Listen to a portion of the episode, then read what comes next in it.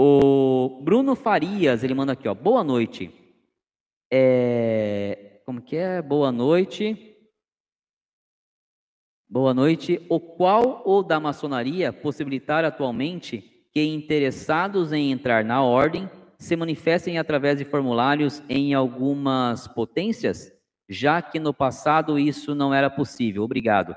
Deixa eu ver se eu consigo fazer uma leitura aqui, Bruno, da, da sua questão, tá? Talvez eu não tenha entendido, vou, vou ler de novo, tá? Primeiro, muito obrigado por você estar aqui conosco, tá? Nessa, nessa nossa live, nessa nossa quarta-feira. Voltando. Qual, por que da maçonaria possibilitar atualmente que interessados em entrar na ordem se manifestem através de formulários e algumas, em algumas potências, já que no passado isso não era possível? Bem, isso, Bruno, já é uma das evoluções da maçonaria, tá? A maçonaria, depois que ela se abriu um pouco mais, né, vamos assim dizer, ela tinha como única forma de ingresso, tá, é, o convite através de um irmão, tá? Só que existem dois caminhos para que isso não aconteça.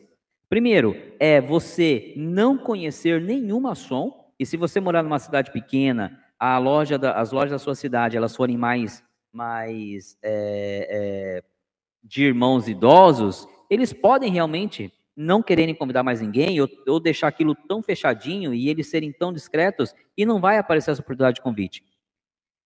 É, e aí o que acontece? E outra coisa é eu, como maçom, não querer convidar ninguém, porque convidar alguém para a ordem é uma responsabilidade muito grande. A gente costuma dizer: convide para a ordem aquela pessoa que você confiaria à sua família. É uma responsabilidade. Né? Eu vou chamar você para a ordem, eu vou ser o seu padrinho. De certa forma, eu vou estar ali é, é, sendo um avalista das suas futuras ações. É muito, muita responsabilidade. Então, muitos maçons ou alguns maçons não querem fazer esses convites, tá bom? O que, que aconteceu? Como que ela evoluiu? A, o Grande Oriente do Brasil, o GOB, vendo dessa, é, dessa limitação por algumas pessoas, ele abriu essa possibilidade, tá? Então ele criou lá no seu site oficial do GOB, tá? Um campo onde lá tem uma ficha de manifesto, tá? Onde você preenche essa ficha, tá? Não conheço nenhuma som, nunca fui convidado, você preenche essa ficha, essa ficha vai para o banco de dados do GOB, tá? E aí quando alguma loja da sua região quer fazer a iniciação de algum irmão e não tem nenhum irmão do quadro que queira ou esteja convidando alguém para entrar na ordem, essa loja pode ir lá no GOB e fazer uso desse banco de dados. Eu chego lá e pergunto: olha, eu sou do Oriente de Sorocaba, preciso fazer uma iniciação, preciso ter um aprendiz. Nenhum irmão do quadro tem ninguém para apresentar. Vocês têm alguma ficha aí aqui do Oriente de Sorocaba para me disponibilizar? Nesse momento o GOB faz o envio, tá? É... O que, que acontece? Isso não sai da nossa, apesar de ser uma, apesar de ser uma, uma evolução, né, uma mudança, isso não sai da nossa tradição. Olha que bacana, Bruno. Por que não sai da nossa tradição?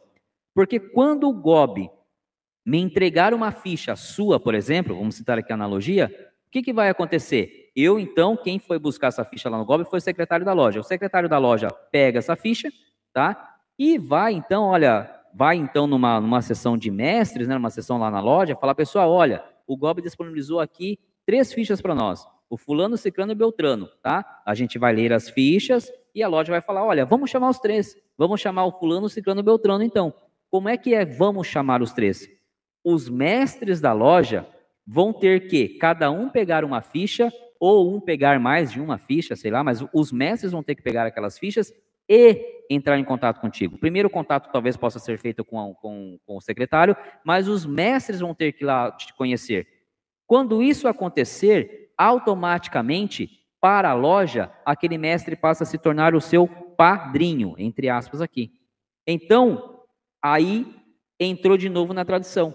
Você veio de uma ficha, de um manifesto de interesse da internet, mas aquele, aquela sua ficha foi lida, foi recebida em loja e a partir daquele momento você foi direcionado, apadrinhado para um mestre que então vai conhecer você melhor, vai entender quem é você e depois vai levar todo esse esse feedback, essa sensação de te conhecer para a loja, para que a loja então fale: vamos chamar o Beltrano, Ciclano e o fulano para ser membros da nossa loja.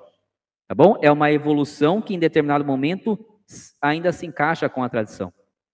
Tá? Mas foi uma ferramenta muito importante para que pessoas que não conhecem nenhuma som possam ter a oportunidade de ingressar na ordem. E nós temos aqui no canal inúmeros, inúmeros relatos de que isso funciona, tá, Bruno? O último deles foi o meu querido, meu querido irmão agora, é, da Quero Gelo, me fugiu o nome agora, a memória não, não, não funciona mais, da Quero Gelo, que lá para os lados de Brasília fez essa, esse, esse preenchimento no site do GOB e iniciou. Hoje é um irmão. Ele e outros tantos. Ele e outros tantos. Tá bom? Então funciona. E é assim que se procede. Beleza? Obrigado pela oportunidade de explanar sobre o tema.